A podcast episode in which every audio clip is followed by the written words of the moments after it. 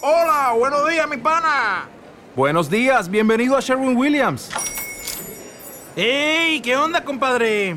¿Qué onda? Ya tengo lista la pintura que ordenaste en el ProPlus app. Con más de 6.000 representantes en nuestras tiendas listos para atenderte en tu idioma y beneficios para contratistas que encontrarás en aliadopro.com. En Sherwin Williams somos el aliado del PRO. Dale más potencia a tu primavera con The Home Depot. Obtén una potencia similar a la de la gasolina para poder recortar y soplar con el sistema OnePlus de 18 voltios de Ryobi desde solo 89 dólares. Potencia para podar un tercio de un acre con una carga. Potencia para recortar el césped que dura hasta dos horas. Y fuerza de soplado de 110 millas por hora. Todo con una batería intercambiable. Llévate el sistema inalámbrico OnePlus de 18 voltios de Ryobi. Solo en The Home Depot. Haces más. Logras más.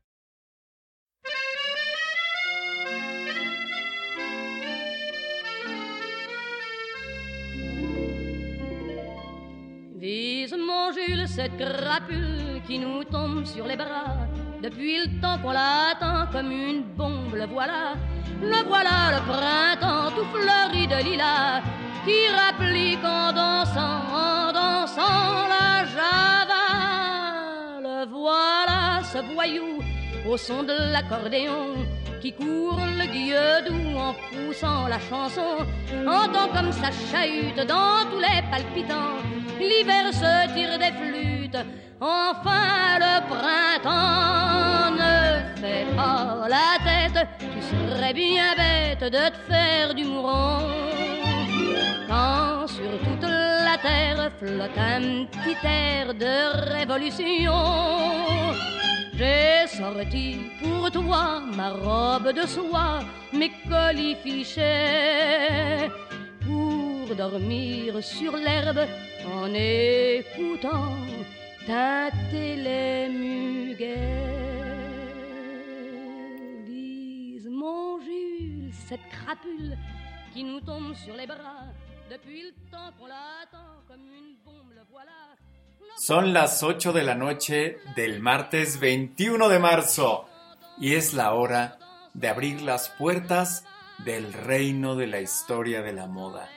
Yo soy Guillermo León y les doy la bienvenida a ustedes, todos ustedes, súbditos del estilo y el glamour, a este espacio en el que durante los próximos 45 minutos hablaremos de las personas, las prendas y las tendencias que han impactado en la moda y la cultura de nuestro tiempo. Antes de comenzar, les invito una vez más a ponerse en contacto con nosotros a través de todos nuestros medios. En las redes sociales me encuentran en Twitter y en Instagram como Guillermo León LB. Por correo me pueden escribir a guillermoleoncorreo.gmail.com. Para quienes nos escuchan en vivo por Spreaker, pueden escribirnos directamente al chat en el que estaré respondiendo con mucho gusto y en tiempo real a sus preguntas y comentarios.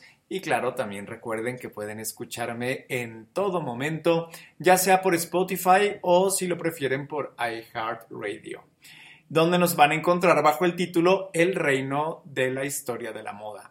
Por favor, no olviden seguirnos, darnos corazón en cada uno de nuestros episodios, eh, darnos like en donde nos encuentren, porque eso nos hará más populares y llegar a, a más escuchas perdón, en todos lados. Bueno, antes de comenzar con la historia que hemos preparado para el día de hoy, les quiero agradecer eh, sus comentarios, sus sugerencias y por supuesto quiero eh, comentar que nuestra red de escuchas cada día es más amplia. Estamos llegando a Perú, a Colombia, al Reino Unido, a España, obviamente a México, a Italia, a los Estados Unidos y esperamos eh, poder, ah, claro, Canadá, también se me olvidaba, y esperamos poder llegar a cada vez más personas de habla hispana que les interese la historia de la moda. También quería contestar algunas preguntas que nos han ido llegando, especialmente las que nos hizo Daniel Muñoz. Eh, él nos pregunta, ¿cuándo hacen un programa de la historia de la moda en México? Eh, creo que esto no lo había comentado, pero este, esta es la primera temporada de este podcast que va a constar de 11 capítulos. Hoy es el capítulo número 7. Eh, después tendremos un descanso y procederemos a la segunda temporada que va a estar dedicada a los diseñadores mexicanos. Entonces, Daniel, mantente al pendiente para que puedas em, escuchar y reescuchar toda esta temporada para después proceder a eh, que podamos hablar de estos diseñadores en la segunda temporada. Luego nos pregunta también quién fue el primer diseñador o al menos a quién se le consideró nombrarse así. Ay, es todo un tema, pero pues bueno, podemos considerar que, que, como diseñadores, que de hecho, bueno, la primer diseñadora fue mujer y podríamos hablar de Rose Bertin, que fue la modista, así se le entendía en aquel entonces, de María Antonieta, inclusive fue nombrada este, como ministra de la moda en la corte de Luis XVI. Este, hablaremos en algún momento, yo creo, de Rose Bertin y de su historia, que es una historia eh, francamente fascinante, más allá de lo que diseñó para María Antonieta. Este, también hay quien dice que el primer diseñador como tal, pues fue Charles Frederick Ward, que realmente se sabe que había otros diseñadores antes de Word. Más bien Word es el padre de la alta costura, que también tenemos que hablar de Word en estos pocos capítulos que nos quedan, porque eh, sabemos que existe, se habla mucho del padre de la alta costura, pero realmente se habla muy poco de él, de su historia, porque se conoce eh, pues muy poco. Este y bueno, también nos pregunta Daniel que si en algún momento vamos a hablar de Enrique Martínez y de Manuel Méndez. Eh, y sí, sí lo vamos a hacer, obviamente en la segunda temporada en la que yo creo que tenemos que destinar un solo episodio hablar de las famosísimas y queridísimas 3 M's de la moda mexicana. Pero para no hacer un spoiler, no voy a decir de quién se trata, hasta que llegue el momento justo para que hablemos de ellos. Y bueno, eh, vamos a comenzar eh, con el relato que nos reúne hoy en este, el reino de la historia de la moda. Y bueno, eh, dejé muy, muy, pocas pistas el fin de semana. La verdad es que tuvimos algunas cosas que hacer y luego fue fin de semana largo en México. Eh, entonces, entre otras cosas que hubo por hacer eran descansar. Pero, este, pues dejé por ahí solamente una fotografía, como que nadie se animó a decir, pero ya para este momento habrán leído lo que dice el encabezado del episodio y vamos a hablar de Christian Dior. Christian Dior, que es uno de los diseñadores que forman parte de este gran Olimpo de la moda, pero que también pues, es fundamental en el ABC de la historia de la moda, es de estos nombres que también eh, se habla mucho, creo que aquellas personas entusiastas de la marca de Dior conocerán pues muchos de los detalles de la marca, aunque también realmente se habla poco de mm, los motivos y las situaciones que dieron lugar al ADN de la marca, por lo menos como lo conocemos hoy. El título hace referencia a una película que a mí me gusta mucho, que, se llama Mrs. Harris Goes to Paris, que vamos a hablar al final del episodio de esta película. Este, pero esta, esta, esta cinta está inspirada en un libro que se llama Flores para la señora Harris y hace referencia justamente a el amor que Christian Dior tuvo por las flores, por eso es que le quise titular a este episodio Flores para el señor Dior.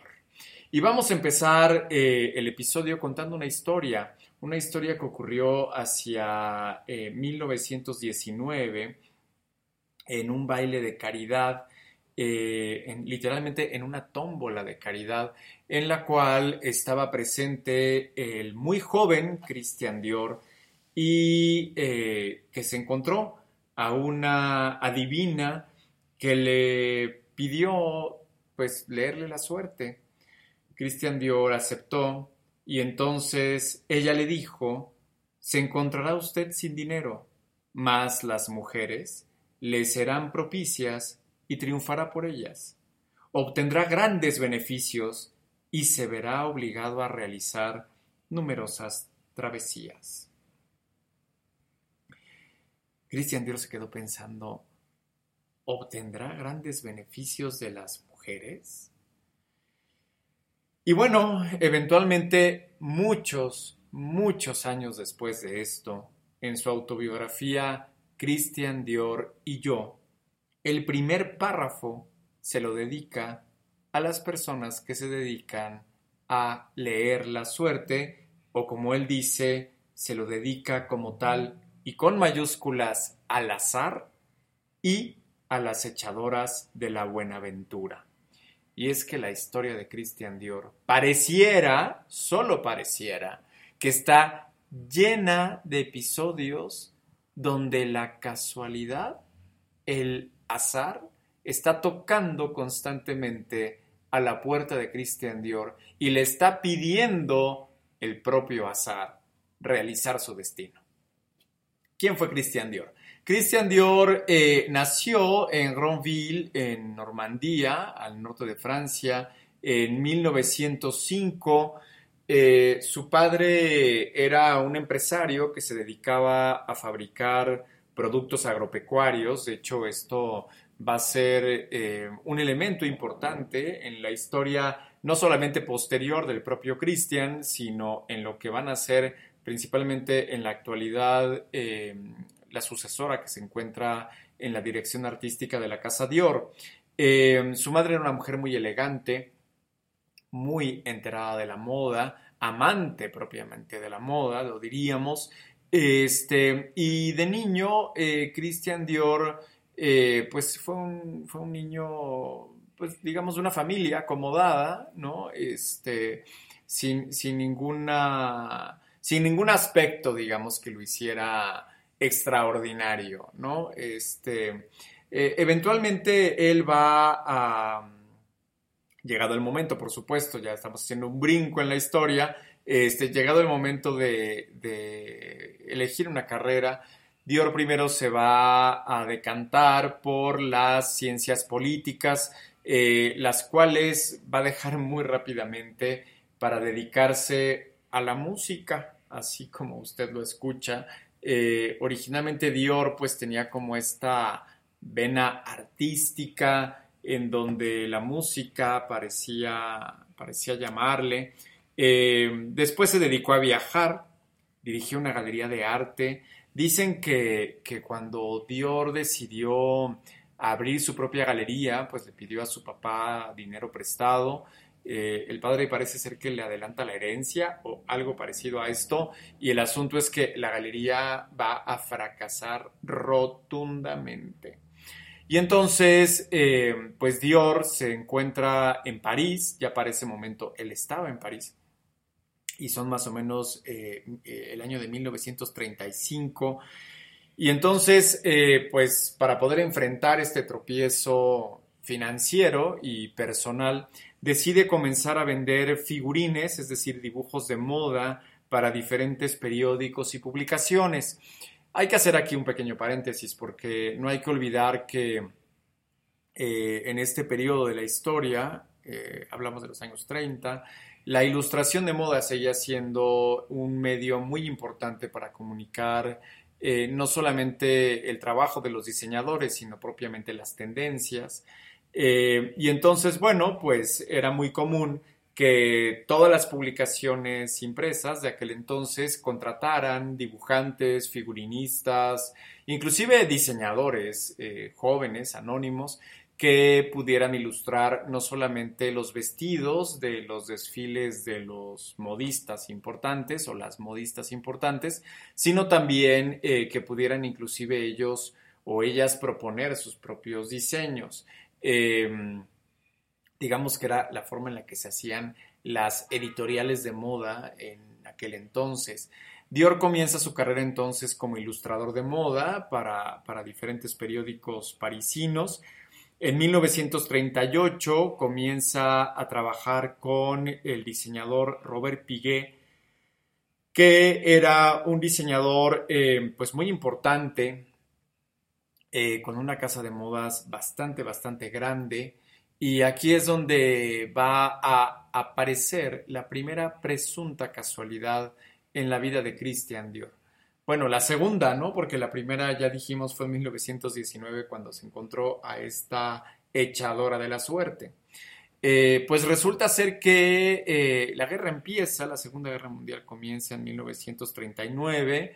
Eh, Dior se ve obligado a dejar su trabajo con Piguet para regresar a Normandía, donde era necesario que por un lado pudiera ayudar en los negocios de la familia y por otro lado sería ahí donde cumpliría con sus obligaciones este, militares.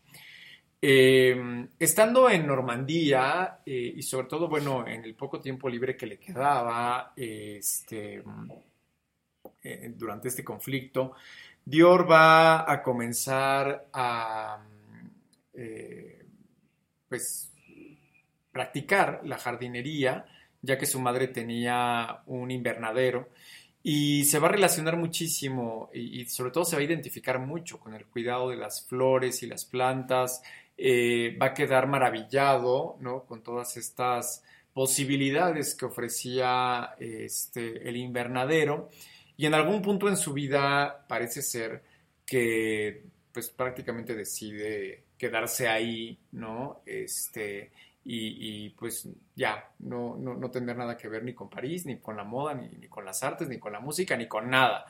Pero eh, pues resulta que Robert Piguel escribe, ya casi cuando está terminando la Segunda Guerra Mundial, bueno, hacia 1942-43, le va a escribir Robert Piguet pidiéndole que por favor regrese a ocupar su puesto eh, de diseñador o de modelista, así se les llamaba también, eh, en la casa de modas en cuestión. Dior no va a saber realmente qué hacer, no va a estar como muy convencido. Parece ser que va a ser su hermana, una de sus hermanas, quien le va a, decir, pues que básicamente ya lo que había ido a hacer a Normandía había, pues había, se había cumplido y que entonces, bueno, pues fuera ya a París a, pues, a hacer otra cosa, ¿no? hacer lo que estaba haciendo antes de eh, Dior se lo piensa y parece ser que no, que no está del todo eh, feliz con la idea, pero bueno, al final del día termina por, por aceptar. Parece ser que vende algunos de los cuadros estos de la, de la galería que había eh, querido emprender, que por cierto era una galería especializada en artistas de la vanguardia, posiblemente, solo posiblemente lo digo como una hipótesis personal, este, algunos de los cuadros que no había vendido en aquel entonces los pudo vender bien. Este, y el asunto es que con ese capital regresa a París, llega con Robert Piguet, eh, pues le toca la puerta, ¿no? Así, toc, toc, toc. El señor Piguet, aquí estoy. Y Robert Piguet le dice, ay Cristian, qué bueno que viniste, qué gusto me da saludarte, pero ¿para qué estás aquí? Y el otro le dijo, bueno, pues es que usted me pidió que, regresara a tomar mi puesto de trabajo y aquí estoy. Ah, sí, claro, eso. Bueno, yo te lo había pedido hace unos meses, pero pues como no me contestabas ni venías, pues tu puesto ya lo ocupó otra persona. Pero me da mucho gusto verte, hasta luego, bye. Eh, entonces Dior se queda pensando, ¿y ahora qué voy a hacer? Y eventualmente encuentra trabajo en otra casa de modas, esta vez la casa de modas de Lucien Lelong. Lucien Lelong era un diseñador eh, que había adquirido mucha importancia durante eh, los inicios de la primera, de la Segunda Guerra Mundial, perdón, había sido presidente de la Cámara Sindical de la Alta Costura y se considera que Lucien Lelong pues prácticamente había salvado a la alta costura. Platicaremos en otro episodio de cómo Lucien Lelong salvó la alta costura. Eh, el asunto es que Dior eh, comienza a trabajar con él, ahí parece ser que eh, conoce a Pierre Balmain, con, quien, con quien por cierto había quedado o había dicho que iba eventualmente a abrir una casa de modas, habían prometido mutuamente abrir una casa de modas juntos, lo cual no sucedió y parece que Pierre Balmain quedó un poco resentido al respecto. Algunas biografías dicen que parecía que entre Pierre Balmain y Christian Dior había existido algún tipo de relación romántica. Eh, claramente en ninguna versión oficial y mucho menos en el libro de Christian Dior se menciona eso. Pero bueno, hay quien lo dice y podríamos también tomarlo como una hipótesis personal. Bueno, pues estaba Christian Dior trabajando para eh, Robert Piguet hasta que eh, le presenta un amigo suyo a Marcel Boussac, que era un textilero y un magnate básicamente este, dedicado al algodón, pero que también estaba, este, eh, ¿cómo se llama?, dedicado a, otro, a, otra serie de negocios. Marcel Boussac tenía una casa de alta costura que quería renovar y pues cuando Christian Dior la vio se quería morir porque era un fracaso, pero escrito en la marquesina del edificio, es decir, la casa de alta costura estaba en una calle poco popular, eh, con empleadas pues peleadas entre ellas, eh, clientas ya muy mayores que se resistían a, cosas novedosas, en fin. Y, bueno, ahí es donde una vez más la casualidad va a jugar eh, en favor de Christian Dior. Marcel Bussac está muy interesado en eh, reavivar esta casa de costura y Dior está muy interesado en no hacerlo. Y entonces va a ser Dior a quien se le va a ocurrir eh, pues proponerle a Bussac que eh, abrieran una casa de alta costura pero con su propio nombre, con el nombre Christian Dior. Tal parece que a Bussac le encantó el nombre de este diseñador porque pues finalmente decide eh, aceptar. Y entonces, eh, pues aquí va a empezar lo bueno. Es el año de 1946. Christian Dior todavía pone una condición. Hay un edificio en la Avenue Montaigne que le gusta mucho y que siempre quiso tener su galería de arte en este edificio. Si hay un piso desocupado, entonces abriría la casa de modas. Es el número 30 de la Avenue Montaigne. Y cuando llega Dior al lugar, en efecto, había un piso desocupado y un pequeño local en la planta baja. Y entonces, eh, pues todo estaba ahí. Una vez más, la casualidad le dice a Dior, estás haciendo lo correcto. Y eh, pues para no hacer el cuento un poco más largo, llega el día 12 de febrero. En Sherwin Williams somos tu compa, tu pana, tu socio, pero sobre todo somos tu aliado, con más de 6.000 representantes para atenderte en tu idioma y beneficios para contratistas que encontrarás en aliadopro.com. En Sherwin Williams somos el aliado del PRO. Pero de 1947 y a las 10 de la mañana, Christian Dior presenta su primera colección eh, a la cual tituló la línea Corol, una referencia clarísima a las flores, eh, en donde va a proponer una silueta que posiblemente no era muy novedosa, porque ya se había visto, pero eh, es la silueta de cintura estrecha, hombros redondeados, caderas amplias y faldas con mucho vuelo.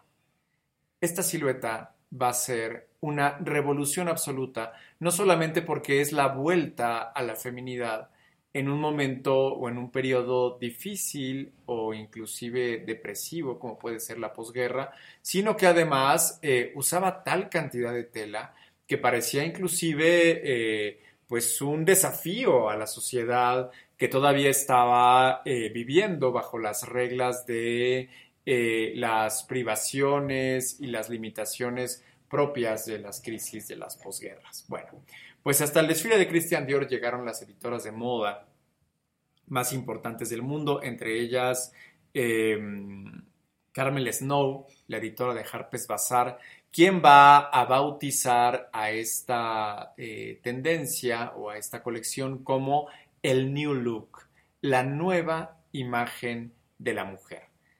Un triunfo absoluto. ¿A qué le debía Christian Dior su triunfo? ¿Cómo es que siendo un diseñador, pues de unos 42 años o 41, desconocido hasta ese momento, llamó la atención no solamente de las celebridades, sino de las editoras de moda más importantes del momento. Bueno, es que Christian Dior contrató a un publicista norteamericano, pues que le prometió el triunfo y que por cierto le dijo, vamos a tratar de fingir que usted siempre estuvo aquí. Que nadie se acuerde que usted es nuevo, para que entonces, desde el día uno, las personas piensen que usted ya tiene pedidos por entregar. Otro elemento que es de las pocas cosas que no se saben o no se divulgan realmente del trabajo de Dior es que él no pertenecía a la Cámara Sindical de la alta costura francesa, lo cual le daba muchísima libertad para trabajar eh, sus contratos de eh, copyright. Por un lado, eh, gestionaba también a sus clientas particulares y, por supuesto, su relación con la prensa, a la cual siempre le daba prioridad. Este, pues bueno, empezó, a, empezó a triunfar. Después del New Look siguieron las diferentes siluetas este, que lanzó eh, Christian Dior. Entre ellas se encuentran este, el cuello herradura, que ya habíamos platicado de él cuando hablábamos de James Galanos. Eh, hablábamos también, bueno, más bien tenemos que hablar de la línea princesa, la silueta H, la silueta Chemise que, revivió, la silueta Y eh, la silueta mm, en. Eh, y finalmente, poco a poco, la idea de Christian Dior era ir separando la prenda del cuerpo, es decir, la última silueta que presentó Christian Dior, o más bien la última silueta que él diseñó, pues fue la famosa silueta trapecio, que después hiciera muy famosa su sucesor Yves Saint Laurent.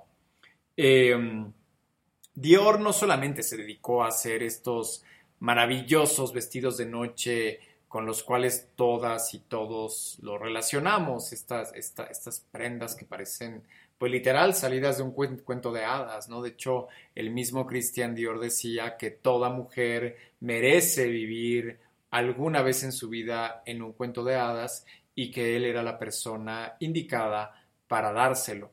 Y es que con el tiempo Dior entendió lo que esta divina le dijo en 1919. Las mujeres eh, le darían grandes beneficios y es que se dio cuenta que su trabajo estaba completamente dedicado a las mujeres y que por lo tanto serían ellas quienes le darían no solamente fama, sino también fortuna. Decíamos que no solamente eran los vestidos, aquello que hizo famoso o conocido a, Christian Dior, también están eh, todas sus prendas de sastrería, eh, chaquetas cortas con cinturones en la espalda, eh, abrigos en línea A que permiten que estas grandes faldas queden, queden por debajo, chaquetas hechas en, en tejido de punto, también faldas ligeras de crespón para el día.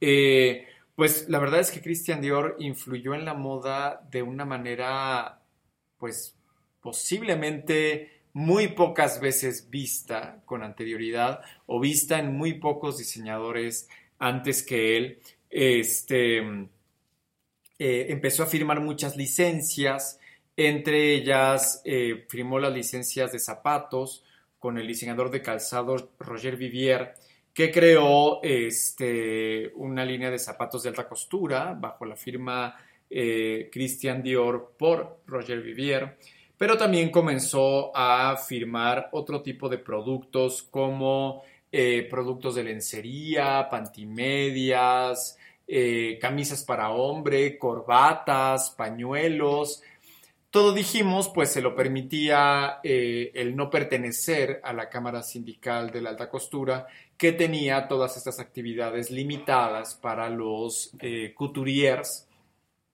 que bueno, pues como el espíritu de la alta costura era básicamente eh, la exclusividad y la venta de los copyrights, etcétera, pues básicamente pues estaba prohibido que los diseñadores inclusive comercializaran sus prendas a través de eh, boutiques que no fueran propiamente su casa de alta costura. Y es que Christian Dior tenía en este local que decíamos en la planta baja del número 30 de la Avenue Montaigne, tenía una pequeña tienda cuya etiqueta aparecía, o la etiqueta de las prendas que ahí se vendían, aparecían bajo el nombre Christian Dior París, siendo la etiqueta Christian Dior a secas exclusiva para la venta de vestidos de alta costura. Eh, vamos a, tener que ser honestos. El, New Look es algo que se había visto con anterioridad. El mismo, el mismo Christian Dior admite eh, en su autobiografía que Charles James se adelantó al New Look. Eh, eventualmente, si vemos algunos archivos de diseñadores como pueden ser Vionnet o el mismo Pierre Balmain, ellos habían presentado con anterioridad años o décadas antes, quiero decir, que Dior, eh, estos vestidos de cintura ceñida y faldas muy amplias. Pero bueno, finalmente fue Christian Dior quien popularizó eh, este estilo. En algún punto el mismo Pierre Berger pues pone en duda qué tanto realmente Christian Dior hizo evolucionar la moda. Y si somos honestos o posiblemente si, si, si realmente queremos ver la moda de Dior con un ojo crítico, pues posiblemente sea cierto que no hay tanta innovación en la silueta que propuso Dior, en tanto que, bueno, él mismo también eh, dice o dijo haberse inspirado en el estilo de Charles Ward. Pero eh, lo que sí tenemos que reconocer es su capacidad para innovar en el negocio de la moda y es que Dior, al firmar todas estas licencias y al crear una serie de estrategias que beneficiaban a su marca, pues va a abrir la puerta, y la puerta grande, a lo que va a ser algunos años después el famoso prêt-à-porter o ready to wear o ropa lista para usarse, popularizada en gran medida por diseñadores como Pierre Cardin o Yves Saint Laurent. Eh, ¿qué, hay de las innovaciones de Dior en, la materia eh, del negocio de la moda? Bueno, una de ellas yo creo es, eh, primero que nada, haber, pues haber dado la espalda a la Cámara Sindical para poder gestionar con libertad su firma, ¿no? por otro lado está la idea de las etiquetas. Antes de Dior, los diseñadores que vendían copyrights pues finalmente permitían el uso de su firma o el uso de su etiqueta en las prendas, pero también permitían que esta etiqueta, esta etiqueta perdón, estuviera acompañada de la etiqueta del el fabricante de la réplica, eh, ya fuese una tienda departamental o bien otro diseñador en algún otro lugar del mundo o una boutique o bueno, quien esta persona fuera. Eh, Christian Dior no, Christian Dior no permitía que ninguna etiqueta apareciera al lado de la etiqueta de su nombre, aunque esta fuese una réplica de eh, sus diseños hechos en otro lugar del mundo que no fuera París o Londres. Eh, porque él decía que eh, en tanto había más nombres dentro de la prenda, pues el consumidor podía confundirse y no saber si realmente la prenda era un original o era un diseño que había sido eh, realizado por Dior o por alguien más que le estaba poniendo el nombre. Entonces, eh, ni aún las tiendas departamentales podían eh, sumar su etiqueta a la etiqueta de Christian Dior. Esto creo que fue básicamente pues algo muy visionario que posteriormente, como ya dije, van a retomar algunos diseñadores como Pierre Cardin o Saint Laurent. Otro elemento es que, bueno, Christian Dior eh, también decía, decía su adivina que él iba a, emprender múltiples travesías o numerosas travesías. Y es verdad, porque también Christian Dior, al tener eh, fabricantes autorizados por él en diferentes lugares del mundo, eh, pues también era invitado a presentar sus colecciones para hacerle promoción a las producciones de, este vestido, de estos vestidos. Así Christian Dior eh, viajó numerosas veces a Nueva York, eh, a Londres, eh, inclusive a la ex Unión Soviética, donde hizo un desfile histórico, literalmente. Es decir, el nombre de Christian Dior empezó a ser conocido en todos los rincones del mundo no solamente por sus, em, pues su fama, la fama que le, daba, que le daba la prensa especializada, sino por la variedad de productos que ostentaban su firma y que podían comprarse en diferentes sitios. Así fue como Christian Dior se convirtió en uno de los cinco hombres más conocidos del planeta. Que por cierto, decía Dior que no le gustaba mucho salir de viaje en estas giras porque eh, los contratos lo obligaban a tener agendas muy apretadas y, eh, entre otras cosas, bueno, pues a, no poder hacer ciertas cosas como salir de noche eh, o, tomar vino durante el día, etcétera, ¿no? Cosas que posiblemente acostumbraba en su vida cotidiana o que finalmente le podían dar un respiro. Eh, la vida de Christian Dior también empezó a convertirse en una vida muy ajetreada, muy ocupada y sobre todo muy estresante.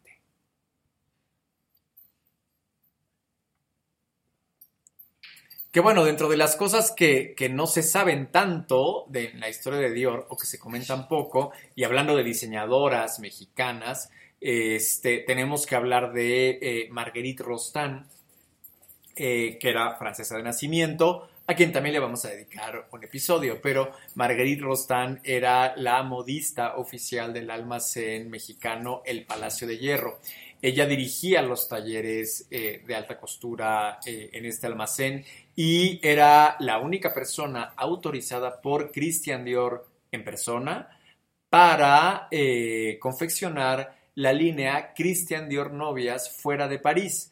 Esta licencia la tuvo el Palacio de Hierro durante varios años y era la propia Marguerite Rostand quien acudía a París a comprar eh, los derechos de reproducción de los modelos de vestidos de novia que posteriormente se eh, hacían aquí en México con la técnica de alta costura francesa. Muy importante mencionarlo y bueno, a veces olvidamos o ignoramos que hay eh, una presencia importante de México y de Latinoamérica en el panorama de la moda eh, internacional. Amén de que existe una historia de la moda muy importante tanto en Latinoamérica como específicamente en México. Este, y bueno, eh, Dior decía, empezó a tener una vida muy, muy intensa.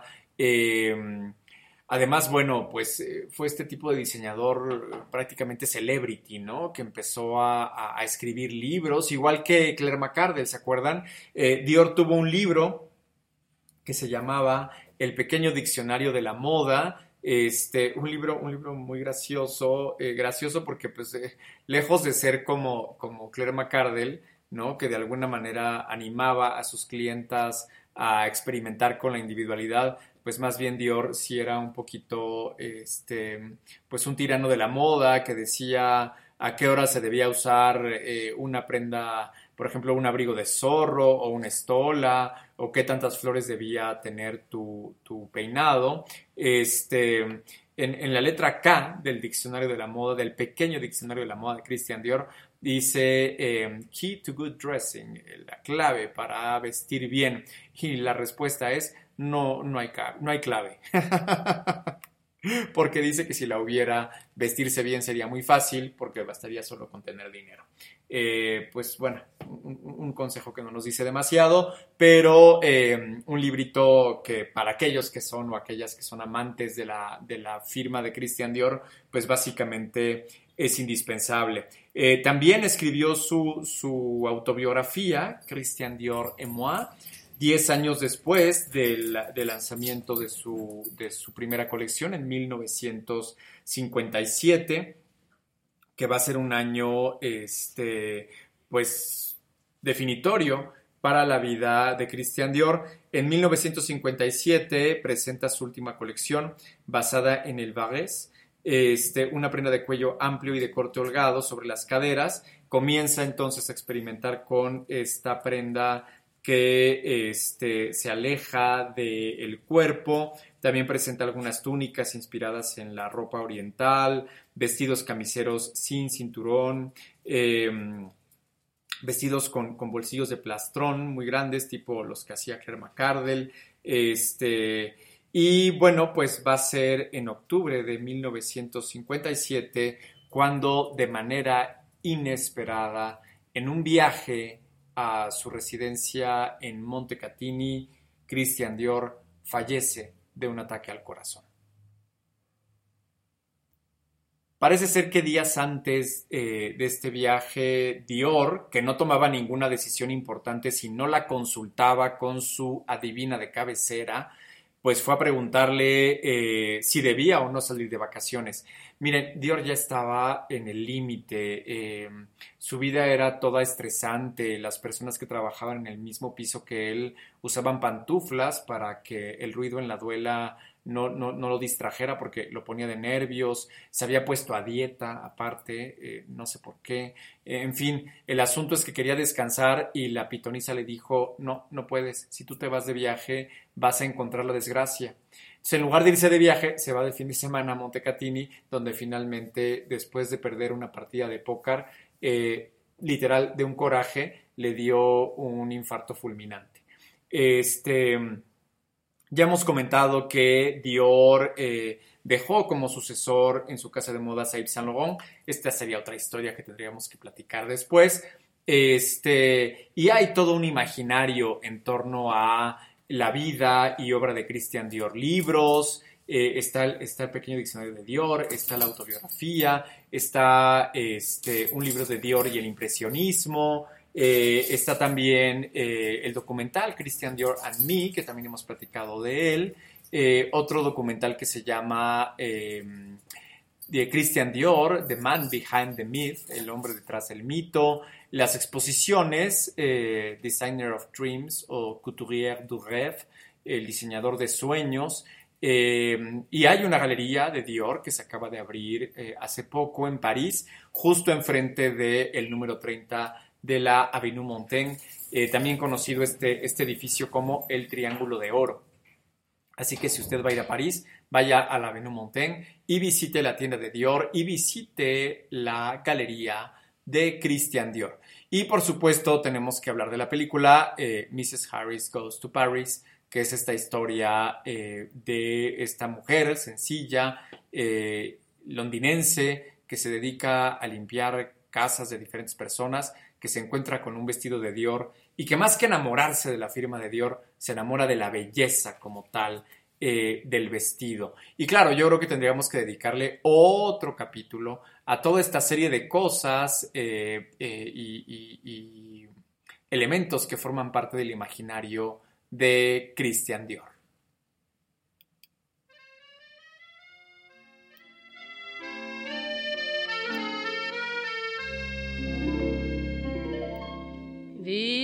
Jules, qui nous tombe sur les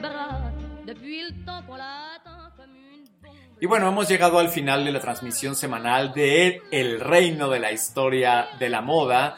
Les agradezco a ustedes, súbditos del estilo y el glamour, haberme acompañado en este episodio, que seguramente se quedaron con ganas de más, entonces tendremos que hacer una segunda parte de El imaginario de Christian Dior. Les recuerdo nuestros medios de contacto. En Twitter e Instagram me encuentran como Guillermo León LB. Si me quieren escribir por correo, Guillermo León Correo gmail.com.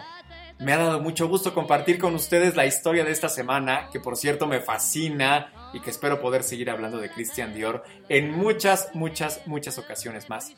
Yo soy Guillermo León y espero vernos otra vez, encontrarnos en el siguiente capítulo de este, El Reino de la historia de la moda. Nos escuchamos la siguiente semana. Hasta pronto.